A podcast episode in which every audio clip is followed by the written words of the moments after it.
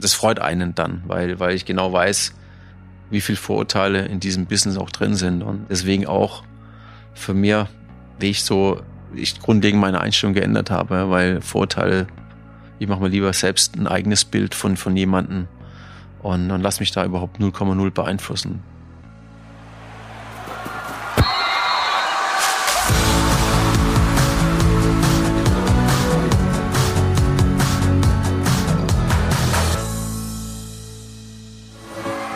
Mehr als ein Spiel.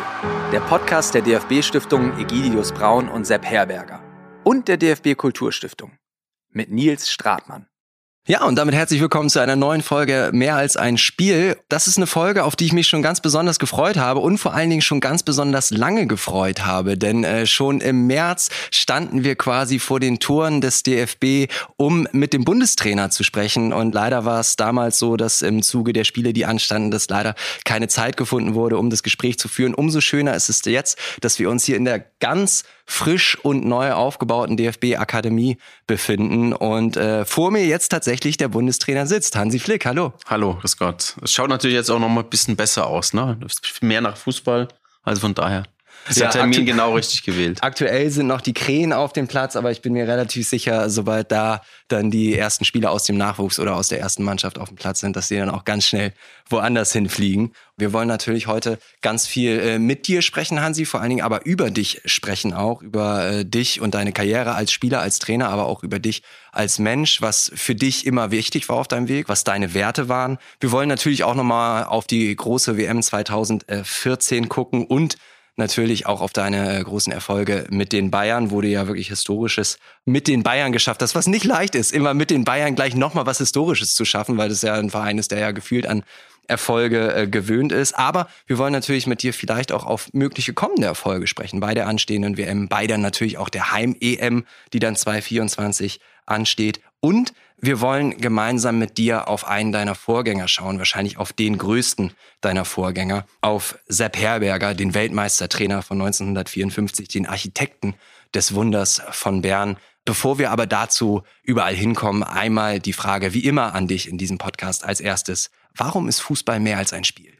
Fußball ist oh, Leidenschaft. Fußball ist Gemeinschaft. Fußball verbindet. Das ist einfach für mich seit meiner Kindheit. Ich bin damals so mit den 74er Weltmeistern aufgewachsen und äh, ich kann mich da auch noch ganz gut erinnern daran, äh, wie das damals war, äh, als wir Weltmeister geworden sind und wie das ganze Dorf dann auf einmal auf den Beinen war, wie wir dann gemeinsam so durch das Ort gelaufen sind und gejubelt haben, die Fahnen geschwenkt haben. Und das sind einfach so Sachen, die, die natürlich ewig bleiben. Und äh, ich denke, genauso war das 54, genauso war das 90 oder 2014. Aber ich glaube einfach, dass es enorm wichtig ist, solche Dinge zu erleben. Und äh, es verbindet nicht nur die Mannschaft, es verbindet die ganze Nation. Und gerade wenn man, wenn man sowas Unglaubliches auch dann leistet, wie das 54 natürlich auch war, ist aber nach einer ganz schweren Zeit dann, ja, wie es diesen großen Erfolg, den ja ihnen keinen zugetraut hätte, äh, ist es halt was ganz, ganz Besonderes und, und äh, natürlich für alle auch irgendwo dass das Selbstwertgefühl dann auch wieder auf, auf einem ganz anderen Niveau ist. Und, und ich glaube, gerade damals 54 war es enorm wichtig für diese Generation, für ganz Deutschland. Ähm, da hat man auch aufbauen können. Über 54 wollen wir natürlich gleich auch nochmal sprechen. Du hast aber auch gerade eben nochmal den Erfolg 74 angesprochen. Du warst damals äh, neun Jahre alt, als du dann äh, mit den Fahnen durch den Ort gelaufen bist. Und du hast gesagt, dass das wichtig ist, sowas zu erleben und dass das eben Selbstbewusstsein und Selbstwertgefühl geben kann. Was hat dir denn dieser Erfolg 74 als neunjährigen kleinen Jungen gegeben? Äh, mein, mein ganz großes Vorbild war Gerd Müller. Äh, es war einfach auch die Art und Weise, wie er Fußball gespielt hat. Natürlich klar, als junger äh, Spieler guckst du immer hin, wer macht die meisten Tore. Und Gerd Müller war einfach von, von seiner Art her, wie er die Tore gemacht hat, einfach so für mich ein ganz großes Vorbild. Und äh, du hast natürlich auf jedem Bolzplatz dann, wenn du gespielt hast, immer versucht, natürlich deine Idolen dann nachzugehen und, und die versucht auch Tore zu machen. Klar, ich meine, ich war neun Jahre alt, schon auch ein wichtiger Schritt. Ich war damals schon Bayern-Fan, bin heute immer noch Bayern-Fan, ähm, auch wenn man als Nationaltrainer natürlich ein bisschen neutraler sein muss, aber an dem ändert sich nichts. Ich glaube, einmal ist immer die Farben des Vereins dann auch ausgewählt, dann bist du normalerweise das für den Rest deines Lebens. Und äh, ja, einfach für, für mich war das damals unglaublich. Man hat ja immer so das auch das Gefühl, ne, weil es war so, dass, dass das Spiel sehr, sehr eng war. Die Niederländer, die waren sehr gut, haben gut gespielt und dann auf einmal machen wir die zwei Tore, ne, kurz vor der Pause nochmal Gerd Müller. Ja, einfach fantastisch. Und für mich war es so auch, ähm, ich habe mich da immer dran auch orientiert, ja, auch, auch gesagt, Mensch, äh, immer eigentlich viel mehr gemacht, als, als das man normalerweise machen muss oder machen sollte. Weil ich machen sollte, vielleicht nicht, aber, aber zumindest ich habe mich immer sehr viel investiert in meinen Lieblingssport und Fußball. Und bei uns damals in Mückenloch gab es nur zwei Optionen. Entweder du bist Musiker geworden, weil es gab einen Trachtenverein oder Musikverein und äh, es gab einen Fußballverein. Und ich bin Gott sei Dank äh, beim Letzteren gelandet und äh, war für mich auch wesentlich besser. War für alle besser wahrscheinlich. Absolut, ja.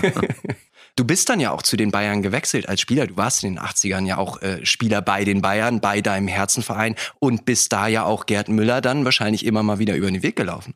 Ja, ja, Gerd Müller war des Öfteren natürlich auch im Training, hat zugeschaut und Gerd hat in der Nähe von mir auch gewohnt und wir sind das ein oder andere Mal auch dann Tennis spielen gegangen. Es war schon was ganz Besonderes. Ne? Mein Gerd Müller mit ihm, der war auch da sehr, sehr ehrgeizig. Er hat hervorragend Tennis gespielt. Es war für mich nicht einfach da auch dagegen zu spielen, weil, weil er einfach, einfach besser war, den Tick besser. Aber es hat wahnsinnig viel Spaß gemacht, ne? weil du, wenn du dann natürlich mit deinem Idol dann auch spielen kannst, Tennis spielen kannst, was machen kannst, es war für mich eine, eine tolle Zeit und äh, genau wie, wie alles andere. Ich meine, danach kam Paul Breitner, Kalle Rummenigge, die natürlich dann auch äh, eine Ära geprägt haben und denen ich natürlich auch in der Zeit, aber auch danach äh, sehr oft begegnet bin. Und äh, gerade Kalle war einer meiner wichtigsten äh, Ansprechpartner auch dann, als ich Trainer bei Bayern München war. Jetzt wollen wir dann doch nochmal den Schritt weiter zurückgehen zur WM 54 dann zu Sepp Herberger. Eben, du hast es angesprochen, dieser Erfolg, den er da mit diesem, mit dieser WM-Mannschaft hatte, das war mehr als einfach nur ein WM-Titel. Das war gefühlt ein Startschuss für ein, für ein ganz neues Lebensgefühl in Deutschland, für ein ganz neues Selbstwertgefühl. Das hast du sehr schön formuliert. Und Sepp Herberger ist ja jetzt äh, leider schon äh, länger nicht mehr unter uns. Am 28. April 1977 ist er gestorben. Er bleibt natürlich in Erinnerung vor allen Dingen als dieser Weltmeistertrainer. Aber was hast du vor allen Dingen von ihm in Erinnerung? Ich sage mal, ich bin die Generation 74, vielleicht, wie man so nennen kann. Aber trotzdem war Sepp Herberger natürlich oder ist ein Sepp Herberger für jeden Trainer, aber auch für jeden Fußballer einfach äh, Sinnbild für das, dass man, wenn man hart arbeitet, ja, wenn man auf dem Boden bleibt, letztendlich bodenständig auch, auch ist, dass man auch sehr erfolgreich sein kann. Und ich glaube, da ist er auch ein Vorbild. Komme ja aus der ähnlichen Ecke wie er, also fast gleich und, und da ist es natürlich schon immer, hat man da auch Bezug dazu gehabt und deswegen ist so die Bodenständigkeit, vielleicht ist es auch in der Region einfach mit so ein Merkmal. Ja, also mir hat es immer sehr gut gefallen, tut es auch gut, wenn die Menschen so so auch sind, auch egal welche Position sie, sie haben. Er kam ja selber auch aus sehr einfachen Verhältnissen in Mannheim-Waldhof und äh, wie du sagst, hat da auch immer den, den Kontakt behalten, ist immer bodenständig geblieben, hat sich auch immer viel eingesetzt für, für Menschen aus einfachen Verhältnissen, hat sich auch immer viel eingesetzt für Menschen, die straffällig geworden sind. Und das Ganze wird ja heute noch weiter äh, fortgesetzt, eben über unter anderem Resozialisierungsprojekte und ähnliches in der Sepp Herberger Stiftung, wo du ja auch im Kuratorium sitzt, worüber wir später auch auf jeden Fall noch sprechen müssen. Das sind Sachen, die von Sepp Herberger in Erinnerung bleiben, auf jeden Fall. Mich interessiert jetzt bei dir, was würdest du dir wünschen, was irgendwann von dir in Erinnerung bleibt? Boah, schwierig. Das ist, ist natürlich, ich bin keiner, der mich so sehr reflektiert, oh, was, was irgendwie sein soll oder was ich hinterlassen möchte. Oh, ich glaube einfach, dass mir ist es wichtig, dass die Menschen, die mit mir zusammenarbeiten, ähm, als Trainer ist man ja auch irgendwo der Führungskraft. Und äh, mir ist wichtig, dass Menschen sagen, okay, ey, wir haben dazugelernt, wir haben wir haben uns weiterentwickelt und es gibt so einen schönen Spruch, wenn man sagt, okay, erfolgreich ist der, der andere erfolgreich macht und das sind so die Dinge, die, die mir wichtig sind. Also mit einem Team zusammen, gemeinsam, ob das Spieler sind, aber auch Trainerteam, Staff drumherum, alle, alle gemeinsam. Und ich glaube, das ist auch, auch so ein bisschen auch äh, Sepp Herberger, klar war damals das Staff-Team etwas kleiner, ja, kann man nicht so mit heute vergleichen, aber das sind Dinge, die, die heute auch enorm wichtig sind, dass jeder auch eine Wertschätzung erfährt, dass, dass er gehört wird, dass man sich um ihn kümmert, ist nicht nur die Spieler, ja, die das brauchen. Klar sind, die müssen auf dem Platz Leistung bringen, aber es gibt so viele, die in diesem ganzen Zyklus mit dabei sind und ganzen Zirkus mit dabei sind, äh, die so viel investieren, damit jeder einzelne Spieler oder auch die Trainer ihre Leistung abrufen können. Und für das muss man natürlich auch dann sich die Zeit nehmen, äh, muss da auch eine Verantwortung tragen, um, um ihnen halt auch die Gelegenheit zu geben, dass sie sich weiterentwickeln. Ich finde es ganz interessant. Du hast äh, die Antwort angefangen mit, ich bin einer, der sich gar nicht selbst äh, so sehr reflektiert und dann hast du mir hier aber eine sehr, sehr selbstreflektierte Antwort gerade gegeben. Also ich nehme es dir nicht ganz so ab, dass du tatsächlich einfach so in den, in den Tag reinlebst und arbeitest. Das nicht. Das, das, ich ich glaube, das wäre auch für, für die Position, aber es geht immer so darum, zu sagen, was soll jetzt bei dir hängen bleiben? Was willst du irgendwann mal, was man von den Leuten oder die Leute über dich sagen? Und ich habe das ganz große Glück und äh, ich habe natürlich in meiner Karriere einiges gemacht. Ähm, ich habe ein Sportgeschäft gehabt, ich habe also was selbstständig, ich weiß, was es für, für Höhen und Tiefen auch gerade in der Selbstständigkeit gibt. Ich war Trainer, ich war Co-Trainer, ich war Sportdirektor beim DFB. Ich habe Bankkaufmann gelernt ganz früher und war dann Geschäftsführer in Hoffenheim und jetzt klar dann wieder Co-Trainer und dann äh, Cheftrainer bei Bayern München, jetzt Nationaltrainer. Also ich habe schon eine gewisse Historie und, und viele Dinge, die, die ich gemacht habe. Ich kann aber sagen jetzt, ich bin wieder dort angekommen, wo ich letztendlich hingehöre, wo ich meine Passion, meine Leidenschaft letztendlich auch spüre. Und äh, das Schöne ist auch, ich muss mich nicht verstellen. Ich kann so sein, wie ich bin. Und äh, genau damit habe ich auch bei Bayern München Erfolg gehabt. Und das ist somit das Schönste. Was heißt das, du bist dort angekommen, wo du hingehörst, wo du deine Passion, deine Leidenschaft spürst? Also als Trainer nah an der Mannschaft. Genau, als Trainer auf dem Platz, äh, Mannschaft weiterzuentwickeln, da weiterzuentwickeln, wo letztendlich auch der Fußball gespürt wird, gelebt wird, nämlich auf dem Platz, auf dem Rasen und das, das nicht irgendwo in den Büros, äh, Meeting für Meeting, auch, auch immer wieder, äh, die dann anstehen, zu bewerkstelligen, sondern wie ich auf dem Platz deine Arbeit machen, dein, das, was dich auszeichnet, Spieler besser zu machen. Mannschaft besser zu machen. Oh, das sind die Dinge, die, die mir wahnsinnig viel Spaß machen. Wobei ich jetzt ganz naiv behaupten würde, dass du doch als Vereinstrainer viel mehr Einfluss hast, äh, Spieler und Mannschaften besser zu machen als als Nationaltrainer, weil du viel mehr mit den Spielern und mit den Mannschaften zu tun hast. Das stimmt, aber ich habe das ja als den Trainerberuf. Das Trainerberuf ist meine Leidenschaft. Und klar äh, war ich natürlich auch ähm, bei Bayern München. Es war einfach wahnsinnig viel Spaß gemacht, ja, auch mit meinem Trainerteam. Das ist, du hast eine wahnsinnige Unterstützung auch gehabt. Du hast Spieler auf dem Top-Niveau, Spieler, die ja, die einfach gewinnen wollen, wo du, wo du einfach auch die Voraussetzung hast, dass sie immer an ihrem Optimum sind. Und äh, das ist natürlich schon gut. Und Nationalmannschaft ist es ähnlich. Nur ich glaube, wenn du einmal die Chance hast, Nationaltrainer zu werden, äh, auch in die Fußstapfen, ich sage jetzt einfach mal von, von äh, Sepp Herberger oder Helmut Schön oder Franz Beckenbauer oder Jogi Löw, ja, ist es natürlich schon eine Sache, wo du dann nicht lange überlegen musst, damit du diese Chance auch nutzt. Und, und so war es letztendlich auch. Und äh, ich weiß, dass wir, dass wir vieles angehen können müssen, dass wir auch im gesamten Fußball vielleicht noch ein bisschen besser werden. Ich glaube, da haben wir noch einige Luft nach oben. Lassen wir jetzt die WM mal zu Ende gehen und dann schauen wir, dass wir die nächsten Schritte machen können.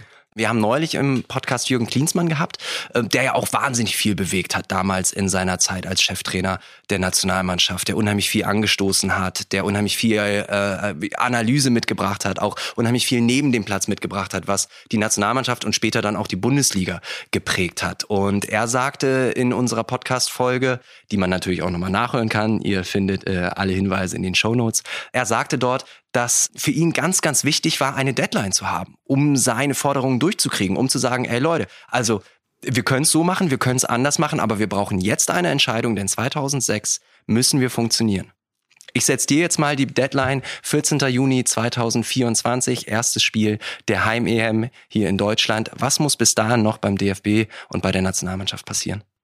Ja, es ist, es ist ähm, nicht ganz so einfach, ne? weil, weil die Dinge, die wir, über die wir immer sprechen, ja, man, man sagt ja so schön, oh, wir haben oh, keine Außenverteidiger, wir haben keinen zentralen Stürmer. Das sind die Dinge, die natürlich von nicht von heute auf morgen veränderbar sind oder, oder die man so schnell auch regeln kann. Oftmals ist natürlich auch ein äh, Quäntchen Glück, dass man, dass man braucht. Also wir haben, als ich Sportdirektor war beim DFB, haben wir oftmals auch in anderen Ländern einmal geschaut, okay, was machen die ganz besonders gut. Da gab es zum Beispiel Valencia, die haben, ich glaube, vier, fünf Linksverteidiger in den letzten Jahren rausgebracht, ja, die dann bei Barcelona gespielt haben, aber auch bei Valencia und, und international gespielt haben. Da haben wir halt auch nachgefragt, okay, hey, was macht ihr besonders? Da haben die gesagt, wenn wir das wüssten, hätten wir auch gute Rechtsverteidiger. und, und das sind halt so Sachen, das sind halt so Sachen, man braucht ab und zu mal ja einfach das Glück, dass halt dann auf dieser Position vielleicht ich sag mal, Vorbilder sind. Ja, wenn ich jetzt gerade unsere Mittel, Mittelachse sehe, ja, wir haben oh, im Tor mit Manuel Neuer haben wir ein Weltklasse-Torhüter, aber genauso ist, ist natürlich auch Marc-André Tastegen. Ja, es ist Kevin Trapp, der mit Frankfurt hier enorm gut gespielt hat. Es ist Bernd Lehner noch dabei, es ist Olli äh, Baumann von Hoffenheim. Also wir haben da wie ich ein Top-Niveau. Und genauso ist aber natürlich auch, ob das Innenverteidiger kommen welche nach, an der Sechser kommen nach, auf der 10, äh, wenn man da will, mit Thomas Müller, du hast aber Jamal Musiala, du hast äh, Kai Havertz, du hast äh, Florian Wirz, sind alles Spieler, die auf diesen Positionen spielen können.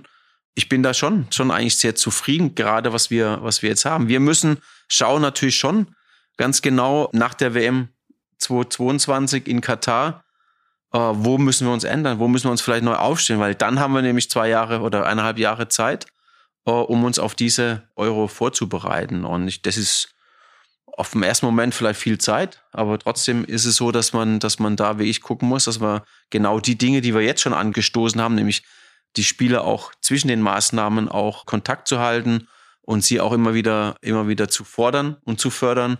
Aber genau diese Dinge müssen wir machen.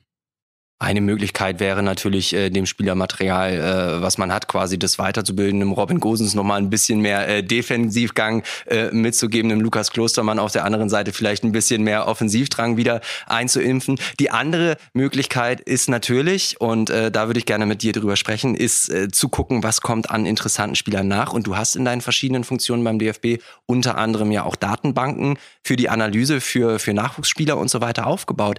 Gibt es Spieler, die dir einfallen, die du als Perspektivspieler siehst äh, für 2024? Es gibt schon einige Spieler. Ich will jetzt natürlich Namen hören. Nein, machen wir nicht. Weil wenn, wenn wir jetzt das raushauen, dann ist sofort der Fokus auf diesen Spielern. Und, und uh, ich glaube, dass natürlich wichtig ist, dass sie gefördert und gefordert werden. Ne? Auf, auf der, im, im Verein, in, in den Bundesligaspielen und, und nicht irgendwo vorher schon ganz hoch gehoben werden und, und äh, ist ja immer so schön, sie wieder fallen lässt. Ne? Und da bin ich als kein Freund davon, sondern wir haben Kontakt auch mit den Spielern, die, die äh, hinten dran sind, die jetzt vielleicht dann nachkommen.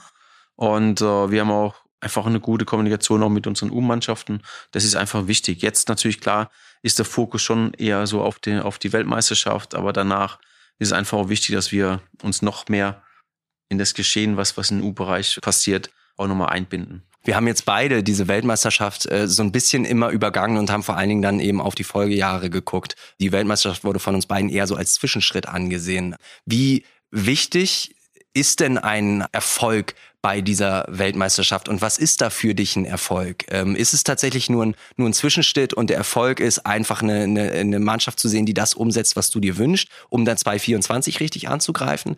Oder ähm, ja, wie siehst du das? Nein, also ich finde, für mich ist es kein Zwischenschritt, weil es ist ein großes Turnier und wir alle wissen, wenn man die letzten beiden Turnieren gesehen hat, dass natürlich ganz genau hingeschaut wird, was passiert da. Wir sagen immer so gerne, Nationalspieler bist du immer oder All-In-Mentalität und genau das, das erwarten die Fans, die Zuschauer zu Recht auch von uns, dass wir, wenn wir da hingehen, auch wirklich alles versuchen, um so erfolgreich wie möglich zu sein und, und das ist unsere Aufgabe, alles zu geben und äh, wenn da der Fan, der Zuschauer, wie ich, jeder Deutsche, das Gefühl hat, okay, die Mannschaft hat alles gegeben, ich glaube, dann ist es auch ein Erfolg. Und äh, genau das wollen wir tun. Und äh, am Ende natürlich klar, so erfolgreich wie möglich auch sein. Das schwang jetzt so ein bisschen mit, als wenn das bei den vergangenen Turnieren vielleicht nicht ganz so gewesen wäre. Nein, wenn man die Stimmung nach den Turnieren so aufgesaugt hat, ich war ja da nicht auch involviert, aber ich habe ja so ein bisschen auch die Stimmung mitbekommen, ob das jetzt in Russland war, die Weltmeisterschaft oder jetzt halt auch die Europameisterschaft im letzten Jahr war natürlich am Ende das Gefühl schon so, da hat man mehr erwartet auch von der Mannschaft und äh, genau das darf nicht sein, sondern da muss es sein, okay, die Mannschaft hat alles gegeben, man kann zufrieden sein. Es ist immer so im Fußball, im Leistungssport auf diesem Top-Niveau kommt es immer mal auf das Quäntchen Glück an. Es kommt auch natürlich auch auf gerade auf die aktuelle Form an. Und wenn ein Gegner dann irgendwann mal vielleicht doch besser ist, dann muss man es auch akzeptieren. Dann muss man sagen, okay, haben sie besser gemacht, aber wir sind gut vorbereitet dann auf das nächste, was kommt. Und äh, wir nehmen das mit. Die Erkenntnisse, die wir jetzt haben, nehmen wir mit und versuchen das als nächstes Mal besser zu machen. Wenn man über die WM 54 spricht, dann spricht man häufig auch über diesen Geist von Spiez, von diesem, von diesem speziellen Ort, wo die Nationalmannschaft eben beheimatet war, wo sie eine ganz, ganz tolle Stimmung hatte, wo eine Atmosphäre war, wo sie auch einfach entspannen konnten zwischen den Turnieren. Und ähnliches sagt man ja über den äh, Geist von Campo Bahia 2014. Was war dieser Geist für dich?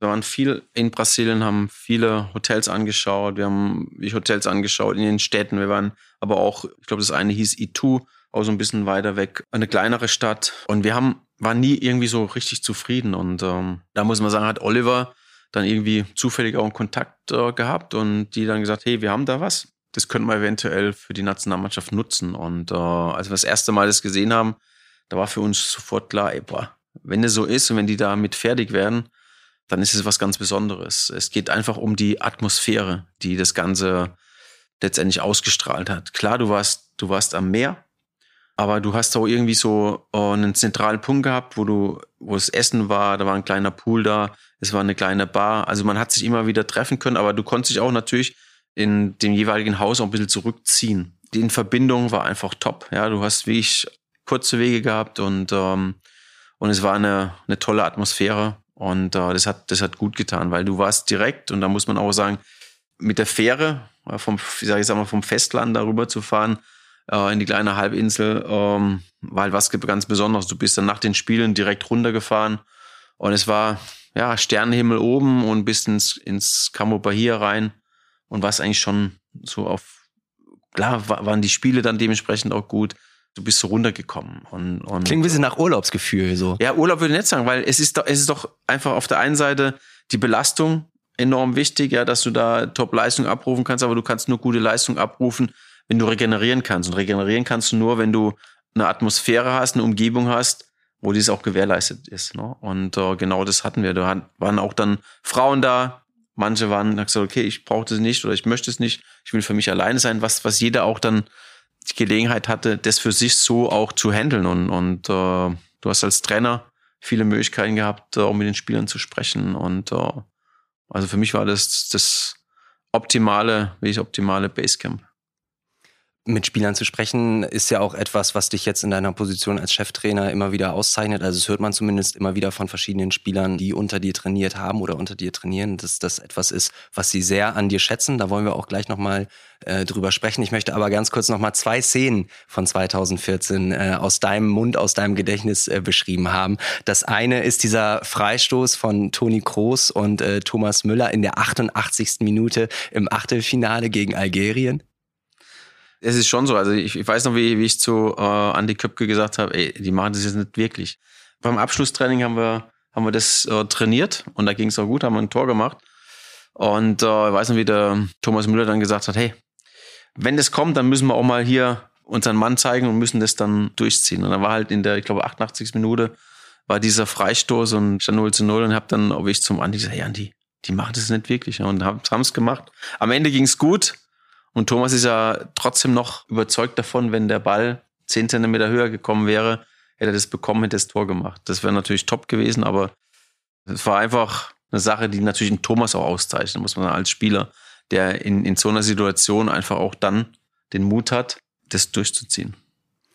Und dann die andere Szene, die ich natürlich äh, ganz gerne nochmal aus deiner Sicht hören würde, ist dieses sensationelle Tor. Also natürlich nicht nur ein Sensationstor, weil es das Tor zur Weltmeisterschaft war, sondern weil es auch ein wunderschönes Tor war, wie, wie Schürle an der Außenlinie durchgeht, die Flanke reinbringt und wie Mario Götze wirklich in einer fließenden Bewegung den Ball annimmt und dann eben, äh, ich glaube mit dem linken Fuß war es, äh, ins Netz haut. Also unabhängig von, von der Bedeutung des Tores war es einfach ein wahnsinnig schönes Tor. Also ich bin jetzt echt begeistert, dass du das natürlich auch so siehst, ne? weil, weil ich finde so, wir in Deutschland tun dieses Tor einfach so ein bisschen ja, nüchtern. Ne? Also sagen, okay, Tor 1-0, fertig. Ne? Wenn ich das jetzt, äh, dieses Tor, äh, ich sag mal, Spanien, Italien oder in Südamerika, wenn es einer geschossen, Messi geschossen hätte, ich glaube, das würden wir jedes Jahr, was will ich, 300 Mal sehen. Ich finde es auch, das war, wenn du das gesehen hast, die Flanke kam eher mit der Brust und wie du gesagt hast, in fließende Bewegung, das war ein Weltklasse-Tor. Das war eigentlich ein Tor des Jahrzehnt, des Jahrhundert fast, würde ich sagen. Also es war einfach auch mit links dann aus dem Winkel dieses Ding zu machen,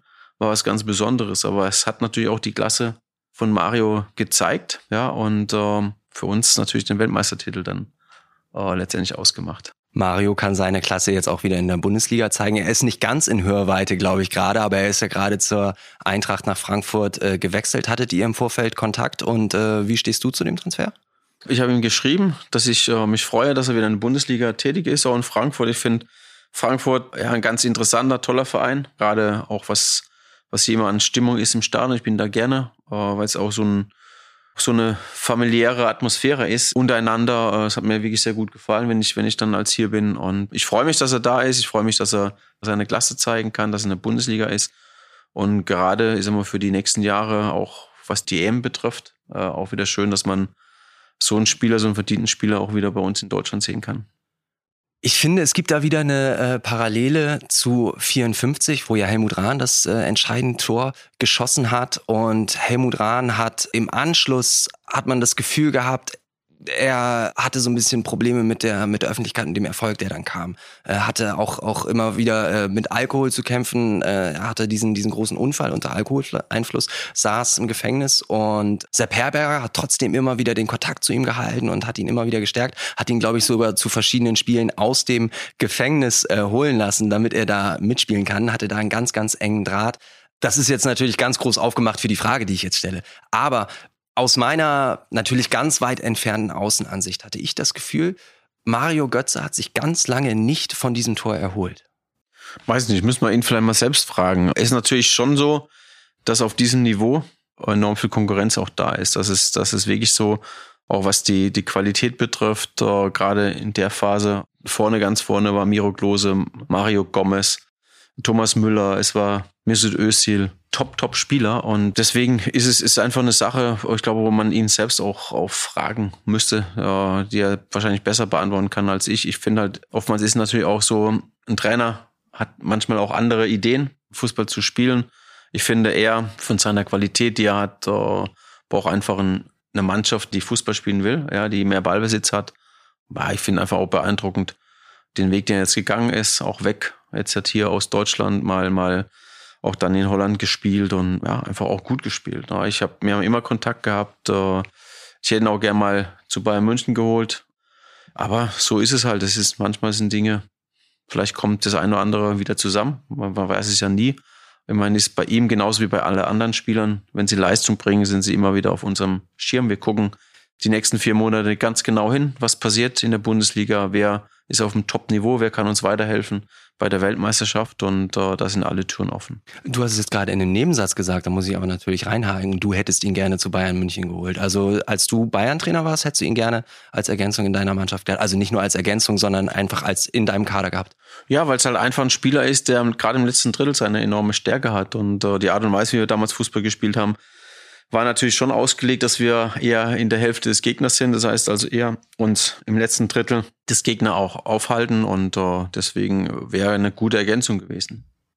Wir bleiben dann mal direkt äh, bei den Bayern. Einmal möchte ich mit dir über die Erfolge sprechen. Du hast dieses äh, sensationelle, ich finde den Begriff total scheiße, ich nenne ihn trotzdem einmal dieses Sechstupel geholt, also sechs Titel in einer Saison, was ansonsten nur Pep Guardiola mit äh, Barcelona geschafft hat, was ja damals auch eine sensationelle Mannschaft war. Bevor ich von dir wissen will, wie du das geschafft hast mit dieser Mannschaft, die du ja in einem schwierigen Zustand übernommen hast, erstmal die Frage, kann Erfolg auch eine Last sein?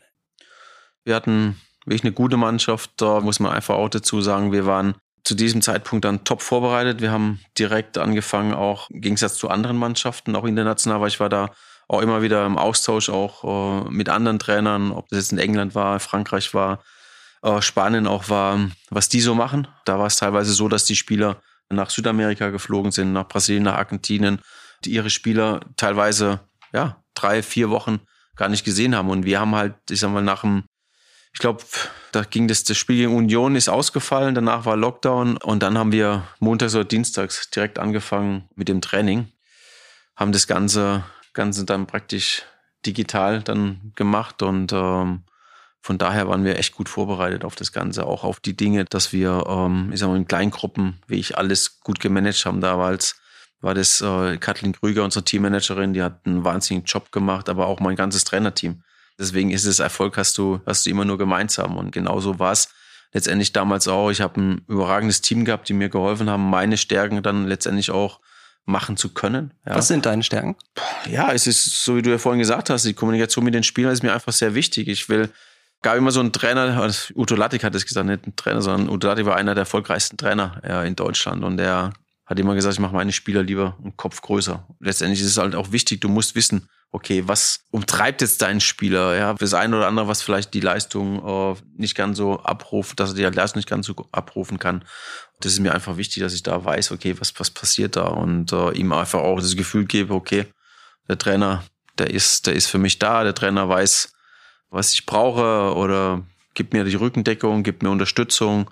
Und das sind so die Dinge, die, die mir einfach wichtig sind. Und, und da ist halt einfach auch entscheidend, dass du halt dann einfach die Kapazität hast, die Zeit hast. Und, und ich finde immer, ja, aus meiner eigenen Erfahrung habe ich Trainer natürlich gehabt, wenn ich ein Trainergespräch hatte oder wollte, dass er mir überhaupt nicht in die Augen geschaut hat. Er hat dann weggeschaut und hat mit mir so sehr aus dem Fenster geschaut und hat mit mir keinen Augenkontakt gehabt. Das sind natürlich Dinge, die für mich auch aufgenommen habe und gesagt, okay, sowas möchte ich nie machen. Also wenn ich jetzt mit jemand spreche, dann, dann muss es eine Zeit sein, ja, weil er, seine Zeit ist äh, begrenzt, meine Zeit auch. Also müssen wir beide ein gutes Gefühl dabei haben oder ein gutes, eine gute Zeit miteinander haben. Und das sind so die Dinge, die, die mir einfach wichtig sind, äh, dass wir, wenn wir uns austauschen, ja, dass jeder auch zu Wort kommt. Das ist nicht nur, dass ich jetzt halt hier irgendwas runterrassle und sage, okay, jetzt habe ich es ab und dann höre ich nicht mehr zu, sondern der Spieler muss ja auch das Gefühl haben, okay, hey, der Trainer, der hört mir zu, ja, und äh, der weiß, was ich brauche oder was mich jetzt gerade umtreibt. Und so sind die Dinge halt, die sind, die sind mir enorm wichtig. Du hast jetzt gerade äh, bei deiner Zeit äh, als Cheftrainer bei den Bayern relativ spät angesetzt, nämlich mit Corona, also im März. Du hast die Mannschaft ja aber im November schon übernommen, also vier Monate vorher. Und du hast gesagt, dir ist wichtig zu wissen, was die Jungs umtreibt, was äh, sie beschäftigt auf und neben dem Platz. Was hat sie denn beschäftigt damals im November, als du die Mannschaft als Cheftrainer übernommen hast? Sie wirkte ja schon relativ verunsichert und unzufrieden. Ja, es ist immer, immer schwierig, weil ich war ja da, damals auch ein Teil des Trainerstabes. Ich glaube, was wir halt geschafft haben in einer relativ kurzen Zeit, es waren ja auch nur zwei Trainingseinheiten, wenn man so will, weil wir haben, glaube ich, samstags gespielt und dann wieder mittwochs Champions League Spiel. Und da war es halt wichtig, dass wir sagen, von der Grundeinstellung das ein bisschen anders gemacht haben, dass wir gesagt haben, okay, wir wollen agieren. Wir wollen nicht warten, sondern wir wollen den Gegner möglichst früh unter Druck setzen. Wir wollen versuchen, dass wir die Abläufe drin haben. Das haben wir auch trainiert. Das war in zwei Trainingseinheiten nicht ganz so einfach. Aber das nächste Spiel dann gegen Dortmund zu Hause war dann einfach nochmal besser. Und das sind die Dinge, die, die dann natürlich helfen, wenn du Erfolg hast, wenn die, wenn die Spieler sehen, okay, oh, das was, was die Trainer wollen, das können wir gut umsetzen. Und das sind die Dinge, die uns wirklich geholfen haben, dass du gewinnst. Nämlich jeder Sieg ist einfach auch wichtig fürs Vertrauen, fürs Selbstvertrauen. Du hast mal gesagt, ich glaube, das war bei deinem Amtsantritt als Cheftrainer der Nationalmannschaft, du willst, dass man sieht, dass die Mannschaft Spaß am Fußball hat. Wie hat man Spaß am Fußball? Natürlich ist es nicht immer nur, was die Ergebnisse betrifft, abhängig, sondern es geht einfach darum, dass man das, was man tut, letztendlich mit Freude macht. Ich finde, für mich ist es ganz entscheidend und ganz wichtig, nicht was am Spieltag passiert, weil das, was am Spieltag passiert, ist das Ergebnis von dem, wie ich, wie ich mich auf dieses Spiel vorbereite. Und genau das sind die entscheidenden Dinge jedes Training so, so anzugehen, ja, dass ich Top-Leistung abrufen kann, dass wie, wie ein Spiel ist. Ich habe halt bei uns immer das Gefühl, dass genau das der richtige, der richtige Punkt ist, die richtige Basis ist, um, um am Ende im Spiel wie ich erfolgreich zu sein. Nämlich, dass du alles, alles, was du machst, äh, wie ich mit, mit einer enormen Einstellung, ja, also ich sage sag immer, es muss eine Qualität da sein, es muss eine absolute Konzentration da sein und es muss Spaß machen. Und die Dinge, spürt man einfach im Training. Und, und äh, wir alle haben Fußball irgendwo angefangen als Kind, weil es uns Spaß gemacht haben, weil wir sind nachgegangen, wir haben nicht groß überlegt, machst du den Weg jetzt oder, oder bleibst du lieber stehen, sondern wir sind als Kind jeden Ball nachgerannt und, und äh, genau so soll es auch sein, letztendlich so äh, bildlich gesehen, ne? dass, dass jeder halt Spaß hat, sich mit den anderen zu messen, ob das im Zweikampf ist, ob das im Torschuss ist, ob das teilweise, meint bei uns in München war, war das auch so, wenn du Fußball, selbst wenn du Fußballtennis gespielt hast, eins gegen eins, was da für ein Niveau war und wie man sich geärgert hat, wenn man einen Fehler gemacht hat oder wenn der andere einen Punkt gemacht hat. Und genau das ist es auch, dass man da den gewissen Ehrgeiz hat, den man braucht, um, um letztendlich ganz oben zu stehen. Ich will nochmal mit dir zusammen äh, zu Sepp Herberger. Wir haben ihn ja gerade schon beschrieben äh, als einen, der eben aus sehr einfachen Verhältnissen stammte. Ähm, ja, wirklich eine sehr, sehr schwere Zeit hatte, mitunter in Mannheim-Waldhof, als er für den Lebensunterhalt für sich und für seine Mutter aufkommen musste, da sein Vater schon verstorben war. Das ist die eine Seite. Die andere Seite ist, dass er natürlich auch zwei Weltkriege miterlebt hat. Und du hast dich selber als 74er-Kind beschrieben. Die Zeit, in der du aufgewachsen bist, war eine Zeit, die in Deutschland, glaube ich, äh, so sorgenfrei wie nie war. Es gab das Wirtschaftswunder und dann kam wirklich, ja, eine große goldene Zeit. Die Zukunft sah immer rosig aus irgendwie. Aktuell leben wir wieder in einer sehr unsicheren Zeit. Wir hatten die Pandemie gerade, wir haben äh, einen Krieg in Europa. Was macht dir Angst? Genau das. Genau das hat die letzten zwei Jahre gezeigt, dass es alles sehr, sehr schnell sein kann. Wir, wir haben, oh, ich sage einfach mal, mit Corona ein Virus in, in der Gesellschaft gehabt, auf der ganzen Welt gehabt, das ist enorm verbreitet und, und uh, das die ganze Wirtschaft auch lahmgelegt hat. Uh, wir haben jetzt uh, was, was keiner, oder ich habe das nie gedacht, dass in Europa mitten unter uns ein Krieg wieder stattfindet. Und das, das macht mir Angst. ich bin selbst dreifacher Großvater und das sind die Dinge, die, die mir einfach auch gerade was die Zukunft betrifft, ja, meine Kinder, meine Enkelkinder auch, auch äh, letztendlich Sorge macht. Das wäre jetzt tatsächlich auch dann meine, meine nächste Frage. Ich habe einen kleinen Sohn, der ist fünf und ich mich treiben die gleichen Sorgen um äh, wie dich, was die Zukunft betrifft. Und ich frage mich schon tatsächlich natürlich, wie kann ich mein Kind erziehen, dass es im besten Fall dann auch die Welt mit zu einem besseren Ort gestalten kann. Das stimmt schon. Das, das kannst du. Ich meine, das sind ja die Dinge, die, die wir auch vorleben. Ich finde, ich finde, wir können nicht immer nur reden, sondern wir müssen die Dinge auch vorleben. Ja? Ganz, ganz ohne Frage. Aber letztendlich, wir wissen alle nicht, was da passiert. Ja? Ein paar tausend Kilometer weiter östlich. Ja? Wie weit geht es? Wie weit, wie weit geht er selbst? Ja? Gerade was die aktuelle Situation betrifft. Ja, ich, ich weiß es nicht und ich weiß da, für mich jetzt nicht, was, was ich da ändern kann. Aber klar ist natürlich auch, ich versuche vorbildlich auch meinen Kindern, meinen Enkeln auch oder da ein Vorbild zu sein, auch, auch was das Ganze betrifft, damit sie wirklich letztendlich mit den Werten äh, aufwachsen, äh, für das wir stehen. Für welche Werte stehst du? Ich glaube, in der heutigen Zeit hat sich sehr, sehr viel verändert und ich glaube einfach, dass man, dass man jeden Menschen so akzeptieren sollte, wie er letztendlich ist. Und, und äh, oftmals ist es ja so, dass, dass äh, wir immer denken, okay, äh, es muss jeder so leben wie wir auch. Nein, es ist nicht so. Es ist, ich finde, äh, mit der Vielfaltigkeit, ich finde es echt schön und ich glaube, so eine Nationalmannschaft will das Ganze am besten ab. Und ich finde, wie wir miteinander umgehen, wie miteinander das Ganze handeln oder auch, oh, ist mal bei Bayern München, wenn, wenn, wenn viele Nationen auch äh, zusammen gemeinsame Ziele hat, ist das Schönste. Ich meine, da, das ist wirklich das beste Beispiel eigentlich, um zu zeigen, wie das eigentlich gehört, wie man wie man miteinander auch umgehen sollte. Und äh, das ist auch so, so ein bisschen was, was mich stolz macht, dass wir das bei Bayern München auch geschafft haben, auch jetzt Nationalmannschaft. Das war zuvor immer auch so, muss ich auch ganz, ganz offen sagen. Die Zeit mit Yogi, mit Oliver, mit Andy, das war einfach schön, ja, weil, weil eine, eine sehr tolle Atmosphäre war, eine sehr wertschätzende Atmosphäre war,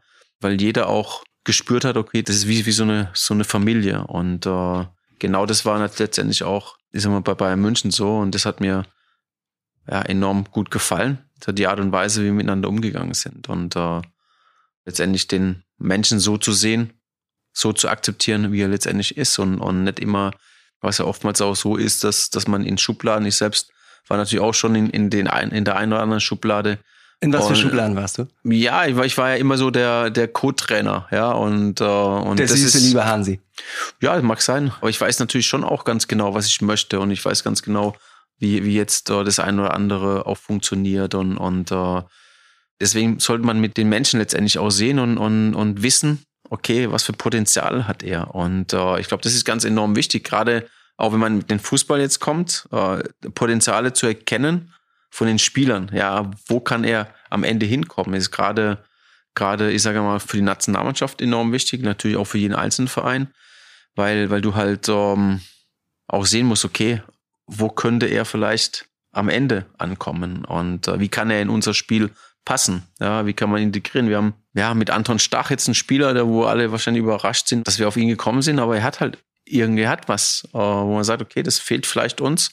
Er macht es sehr gut, entwickelt sich sehr gut und, und das sind so solche Dinge, die, die natürlich dann auch, auch wichtig sind. Das ist, finde ich, sehr schön zu sehen, wie viele Spieler da auch dabei sind, die Verantwortung auf dem Platz übernehmen, aber auch neben dem Platz übernehmen. Wie schaust du darauf? Wie nimmst du das wahr? Ich finde es einfach gut, ich finde es super, auch um wieder was zurückzugeben. Somit auch äh, Toni Groß, ähm, kenne ich ganz gut, auch seine Stiftung. Äh, es ist auch für mich jetzt so, auch mit das Paradebeispiel, weil es schon sehr, sehr lange macht.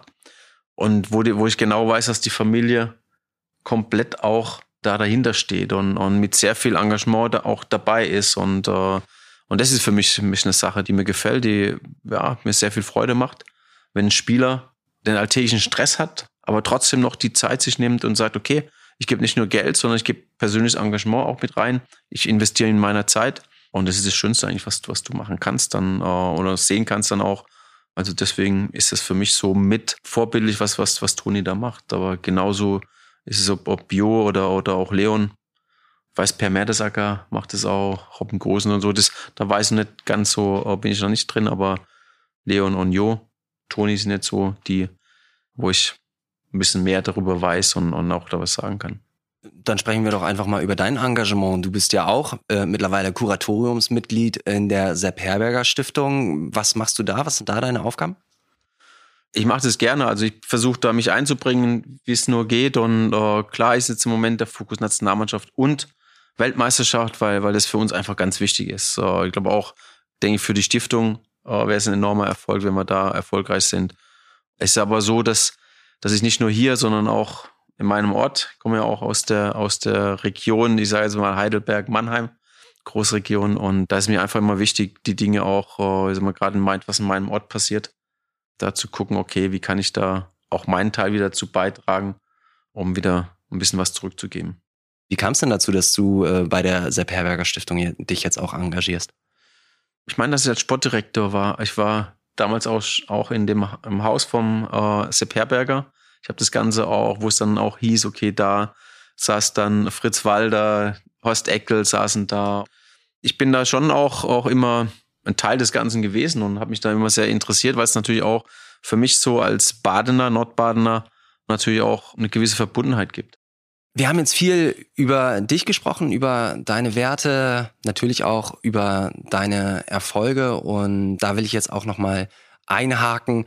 Du hast in einem Interview mal gesagt, äh, die großen Momente werden durch die Menschen groß, mit denen man sie erlebt. Was waren für dich deine größten Momente im Leben? Boah, ich, ich würde es mal so zurückgehen als, als Trainer, weil als Spieler ist es schon sehr, sehr weit weg und, und uh, ich bin keiner, der so gerne in der Vergangenheit auch da rumwühlt. Ich glaube, 2014 war schon eines der beeindruckendsten auch Erlebnisse, die wir hatten. Sag mal, wir haben 2006 gemeinsam angefangen. Nach dem Sommermärchen hat äh, Oliver mich angerufen. Er wird gern mit, mit Jogi und mit mir mal, mal treffen. Und haben uns in München getroffen. Und es war dann so ein langer Weg, der, der natürlich auch so ein bisschen, ich meine, mit 2012 dann, wo es ein kleines Tal gegeben hat, aber dann mit 2014 natürlich schon auch absolut den größten Erfolg, den man eigentlich haben kann als Nationalmannschaft, nämlich Weltmeister zu werden. Aber die Art und Weise, äh, ich sag mal, wie wir miteinander umgegangen sind, das prägt mich natürlich schon. Yogi ist einer, der ähm, ja, sehr viel Vertrauen schenkt, der einen auch viel Verantwortung äh, übertragen hat. Das war einfach eine, eine ganz tolle Zeit. Und am Ende, dass es dann so mit diesem Erfolg dann gekrönt wurde, weil ich ja danach dann auch aufgehört habe als äh, Co-Trainer, bin dann Sportdirektor geworden. Das war einfach, ich meine, letztendlich, wenn man, wenn man da wenn man ein Buch schreiben möchte oder einen Film machen will, dann ist genau das der richtige Zeitpunkt, ne, da auch aufzuhören. Bayern München, klar, muss man einfach sagen, weil es halt einfach so eine, ja, als Co-Trainer hin, weil es war ja auch so, dass man gesagt hat, okay, ähm, wir brauchen nach Hermann Gerland wieder eine feste Größe im Trainerteam. Also so sollte das auch sein, dass ich dann halt der feste Co-Trainer für auch für die Trainer, die dann eventuell nochmal nachkommen. Und äh, dann hat man ja gesagt, okay, äh, traust du es zu für zwei Spiele? Ich wusste nicht, wie weit es geht. Dann nach den zwei Spielen war es dann bis zur Winterpause. Nach der Winterpause war es dann, gucken wir mal, bis zum Sommer. Und es hat sich halt so aufgebaut. Und am Ende, klar, im Sommer stand dann das Triple die Champions League zu gewinnen, äh, auch in dieser Zeit mit dem Lockdown, mit, mit kaum Zuschauer, da war keine Zuschauer im Stadion. Das war natürlich schon krass. Aber es war was ganz Besonderes. Ich erinnere mich an, ja, bin keiner so, der dann alles genau weiß, was, was dann ablief, aber so, so ein bisschen nach dem Ganzen, wenn du, wenn du als Trainer alle Verpflichtungen hinter dir hast, das heißt, du hast kurz zur Mannschaft gesprochen, du hast dann deine Meetingtermine, deine PK hinter dir, und dann bin ich einfach so raus auf den Platz nochmal, wollte es nochmal noch mal so für mich spüren. Und dann saß noch im Mittelkreis, saß dann Serge Gnabry, Jo Kimmich und David Alaba. Und da habe ich mich zu ihnen gesetzt. Und das war so das, was mir, ja, was, was mich so am meisten bewegt hat. Ne? Da nochmal zu sitzen und dann nochmal, hey, jeder war so irgendwie so ein bisschen sprachlos und, und äh, hat das Ganze natürlich genossen und, und das sind so die Momente, die ganz besonders sind und die zwei Weltmeistertitel und dann Champions League Finale äh, in Lissabon gegen Paris war dann schon mit das Wichtigste. Wobei ich ganz schön finde, wie du beschreibst, dass eben für den Moment auch der Weg ganz wichtig war. Wir kommen zu den zwei letzten Fragen und das sind äh, dann zwei ganz persönliche Fragen. Eine hast du gerade schon angeschnitten. Du hast gesagt, 2014 war genau der perfekte Moment aufzuhören. Und das finde ich ganz besonders bei dir und ganz interessant und eine Fähigkeit, über die noch nicht viel gesprochen wurde. Ich finde, du kannst sehr gut aufhören. Ganz häufig ist es ja so, dass es schwieriger ist, Dinge aufzuhören, als weiterzumachen. Und es erfordert unheimlich viel Mut, Dinge zu beenden. Bei der Nationalmannschaft 2014, bei den Bayern mit diesen großen Erfolgen. Woher nimmst du das Selbstbewusstsein? ich denke mal, irgendwann muss man reflektieren, wann ist es gut. Ich bin da nie so, dass ich mir jetzt große Gedanken gemacht, was, was, was bringt die Zukunft, sondern eher oh, das so als, als Chance sehe, okay, was kann man da machen, na? was kann man vielleicht entwickeln, was, was ist die neue Aufgabe, was bringt es für mich? Also man kann ja da auch als eine Herausforderung sehen und sagen, okay, ich, ich krieg vielleicht ein bisschen was Neues mit, ja, ich kann dazulernen und, und für das bin ich immer offen. Also ich bin immer einer, der neugierig ist, der offen ist, oh, für die Dinge, für Veränderungen auch offen ist. Aber es hat sich natürlich auch so entwickelt, ganz ehrlich gesagt. Es hat sich ein bisschen entwickelt, äh, weil du natürlich auch dann ein gewisses Alter hast. Ja, wie soll man sagen, man, man ist unabhängig. Und wenn du eine gewisse Unabhängigkeit hast, dann kannst du die Dinge natürlich einfacher machen, ja, ohne Frage. Es gibt viele Menschen, die einfach nicht in der Situation sind, in der Lage sind, das es auch zu machen, weil sie einfach die Voraussetzungen nicht haben. Und jetzt da muss man schon sagen, ist ein ganz großer Pluspunkt gewesen, dass ich eine gewisse Unabhängigkeit hatte und äh, dann einfach auch gesagt habe, okay, wenn die Dinge ja einfach so sind, auch bei Bayern München, äh, weiß man ja alle, das waren so Sachen, wo ich einfach gesagt nee, so, so möchte ich nicht weiterarbeiten. Auch wenn mir das leid getan hat, weil, weil ich habe ein, eine super Mannschaft gehabt, ich habe ein, ein überragendes Trainerteam gehabt. Das hat mir auch natürlich für, für diese Gemeinschaft sehr leid getan, aber es hätte einfach zu viel, zu viel Fleisch, zu viel Kraft gekostet, zu viel Energie gekostet und das möchte ich, wollte ich nicht machen. Du hast gerade gesagt, ganz, ganz wichtig war diese Unabhängigkeit, die du brauchtest. Ähm, wer hat dir diese Unabhängigkeit gegeben? Was hat dir diese Unabhängigkeit gegeben? Auf der einen Seite ist natürlich schon so, dass, dass man einen gewissen Rückhalt hat oder, oder da auch eine finanzielle Basis hat, würde ich mal sagen. Auf der anderen Seite ist natürlich auch sein Umfeld, seine Familie, die, wo eigentlich alles, alles geregelt ist. Es ist, es ist irgendwie so, man fühlt sich da wohl, man hat eine gewisse Heimat. Äh, ja, was ist eine gewisse Heimat? Man hat eine Heimat, weil die einfach enorm wichtig ist. Du musst dich irgendwo zu Hause fühlen und das tue ich. Es ist meine Familie, wenn ich die um mich herum habe, dann geht's mir gut. Ich habe nach Hoffenheim, als ich da 2018 nach, glaube ich, sechs Monaten ähm, dann auch aufgehört habe, war ich eineinhalb Jahre raus aus dem Geschäft. Ich wusste auch nicht, ob, ob ich da nochmal zurückkomme in die Bundesliga, überhaupt in das Trainergeschäft weil es ziemlich schwierig war, weil ich habe vorhin auch von Schubladen gesprochen. Ne? Da hieß es ja, oh, ja, Flick und das ist ja immer so, war beim DFB, dann war er jetzt hier beim großen Fußball, ja, der, der Bundesliga. Weiß nicht, ob der das so kann. Deswegen ist es Schöne, dass man es halt gezeigt hat dann auch, dass es geht. Ne? Und, und uh, das freut einen dann, weil, weil ich genau weiß, wie viel Vorurteile in diesem Business auch drin sind. Und deswegen auch ich grundlegend meine Einstellung geändert habe, weil Vorurteile ich mache mir lieber selbst ein eigenes Bild von, von jemandem und, und lass mich da überhaupt 0,0 beeinflussen. Das ist, glaube ich, einfach auch so ein wesentliches Merkmal, wie ich auf Menschen zugehe. Hansi, äh, es ist ein wahnsinnig interessantes Gespräch mit dir. Ich hätte noch tausend andere Fragen. Wir müssen die Folge jetzt aber langsam zumachen. Und die aller, allerwichtigste Frage, die muss ich jetzt aber am Ende stellen, denn die kommt von meinem Sohn. Mein Sohn ist auch, wie du, Bayern-Fan. Für mich als Bremer ist das natürlich erstmal schmerzhaft, aber ich unterstütze ihn da auch. Und ähm, als ich ihm erzählt habe, dass ich äh, mit dem Hansi Flick spreche, mit dem Trainer der Nationalmannschaft, aber auch mit dem Ex-Trainer der Bayern, da war er Feuer und Flamme und fragte auch gleich, der hat doch Robert Lewandowski trainiert und äh, er ist großer Lewandowski-Fan. Und dann habe ich ihn gefragt, gibt's denn irgendwas, was du wissen willst? Und äh, deswegen ganz, ganz wichtig, die Frage von meinem Sohn, fällt Robert Lewandowski manchmal hin? Ich würde es mal so ausdrücken. Wenn er die Chance hat, ein Tor zu machen, dann fällt er nicht hin. Dann macht er, dann versucht er das Tor auch zu machen. Aber was sage ich jetzt meinem Sohn, meinem fünfjährigen Sohn? Fällt er manchmal hin oder nicht? Es kommt immer drauf an, ja, natürlich fällt er auch manchmal hin. Er wird gefault, was auch immer. Aber ich weiß nicht, was er jetzt damit meint. Ob er, ob er schauspielt oder was meint er denn damit? Ich glaube, er will wirklich einfach wissen, ob der manchmal hinfällt. Er fällt manchmal auch hin. Dann kannst du ihm sagen, er fällt manchmal auch hin. Alles klar, okay. vielen Dank. Hansi, okay. es hat Riesenspaß okay, mit, äh, gemacht auch, mit dir. Ja. Wahnsinnig sympathisches Gespräch. Ich hoffe, wir sehen uns bald mal wieder. Viel Erfolg mit der Mannschaft, aber vor allen Dingen auch mit der Familie zu Hause. Alles Gute klar. Zeit. Dankeschön. Ach, was für ein nettes Gespräch gerade mit dem Bundestrainer. Einerseits hier mit ihm zu sitzen, andererseits auch hier mit ihm zu sitzen, gerade in dieser ganz neu gegründeten Akademie, ganz neu eröffneten Akademie des DFB. Und äh, ja, also das waren wirklich tiefe Einblicke in das Innenleben so einer Mannschaft, in das Innenleben des Bundestrainers, in das Innenleben von Hansi Flick. Und ja, auch mal zu hören, was ihm eben wichtig ist auf dem Platz, aber auch neben dem Platz, was ihn geprägt hat in seiner Karriere. Und es war schön zu sehen, wie er wirklich diese persönliche Bindung zur Mannschaft hat, wie sie ihm auch wichtig ist. Ich persönlich habe das Gefühl, ich selber habe jetzt eine persönlichere Bindung zur Mannschaft. Ich freue mich auf jeden Fall auf die nächsten Spiele und ich freue mich natürlich auch auf die nächsten Folgen von Mehr als ein Spiel. Wenn ihr das auch tut, dann abonniert doch einfach den Podcast auf Apple Podcasts, bei Spotify oder wo immer es Podcasts gibt, damit ihr keine neue Folge verpasst. Und wenn ihr schon dabei seid, dann guckt doch auch gerne mal oder hört doch auch gerne mal in die alten Folgen rein. Zum Beispiel, wir haben es in der Folge angesprochen, äh, mit Jürgen Klinsmann, wo er nochmal erklärt, wie er das eigentlich geschafft hat, dieses Sommermärchen eben auch sportlich so erfolgreich zu gestalten. In die Folge mit Robin Gosens und Tabea Kemme, wo auch Robin Gosens nochmal eben erklärt, was für eine Stiftung er da hat und worum es da geht und warum er das Ganze macht. Und dann gerade wieder ganz aktuell Ulf Krömer und Mustafa Ibrahim, beide aktiv beim FC Motor Süd Neubrandenburg. Die beiden haben über ihre Flüchtlingsarbeit gesprochen und die Frucht, die sind nämlich gerade Europameister geworden in Nyon. Also sehr erfolgreiches Team, zwei super nette Typen, super nettes Gespräch. Hört mal rein und jetzt macht euch erstmal eine schöne Zeit. Bis bald. Tschüss.